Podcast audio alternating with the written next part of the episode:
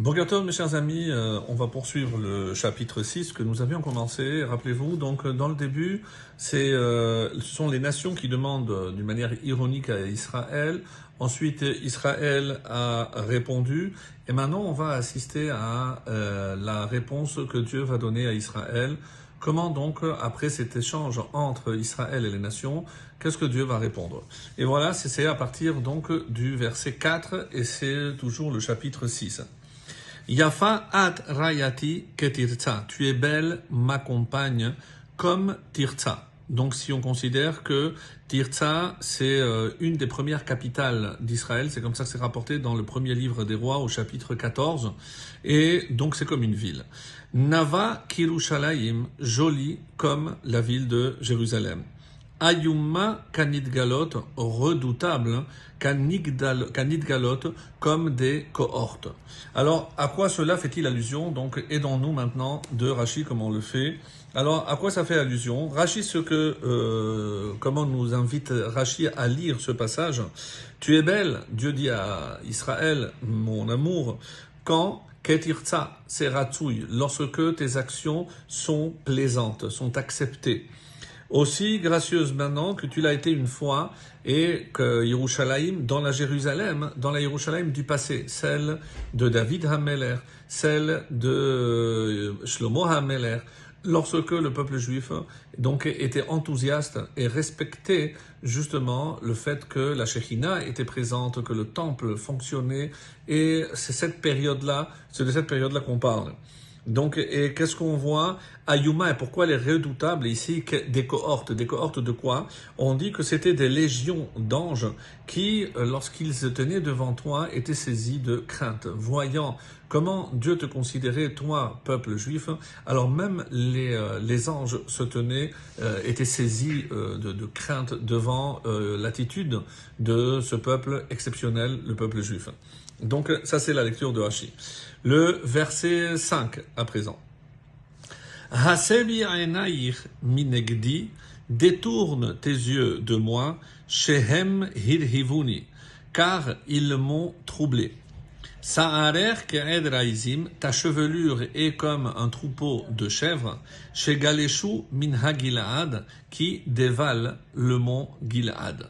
Alors, là encore, aidons-nous de Rachid, donc encore une fois, comme vous l'avez compris à ce stade, énormément de métaphores, et voilà comment on peut lire avec Rachid. Détourne de moi tes yeux qui sont suppliants de peur. Ici, c'est pour ça que euh, Shehem Yilhivun, ils m'ont troublé, parce qu'ils sont saisis de peur.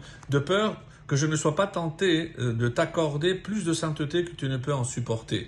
Donc euh, lorsque euh, on avait le vent en poupe, c'est-à-dire tout allait bien pour le peuple d'Israël, même ça, on avait peur de ne pas d'être un peu trop sous le sous les feux divins.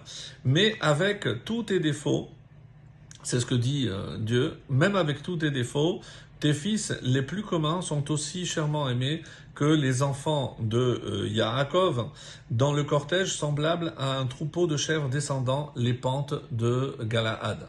C'est-à-dire on fait remonter ici d'après Rashi à Yaakov Avino et ces troupeaux, ces différents troupeaux font allusion à ces troupeaux que Yaakov a commencé à former et pour terminer avec le vrai troupeau, évidemment le troupeau ce sont les, les Shevatim, les, tribus qui formeront plus tard le, le peuple d'Israël.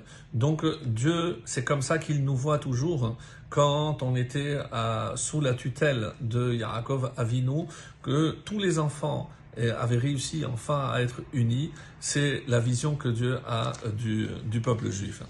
Et donc à présent le verset 6, Shinayir ke'eder harchelim. Tes dents sont comme un troupeau de, brebis, de brebis mères, dit la traduction. She'aru qui remonte du bas. Shekulam mat imot.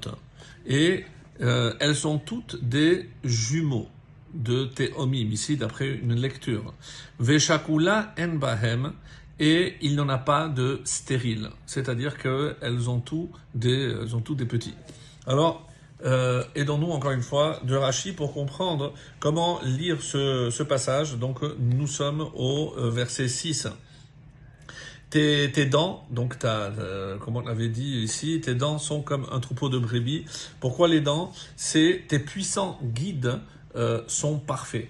Parce que, comme Yaakov, le premier de, de, des guides, comme un troupeau de brebis, de brebis qui remonte du bain, c'est-à-dire tous purs. Donc c'est comme s'ils venaient de se purifier de tout égarement dans leurs actes.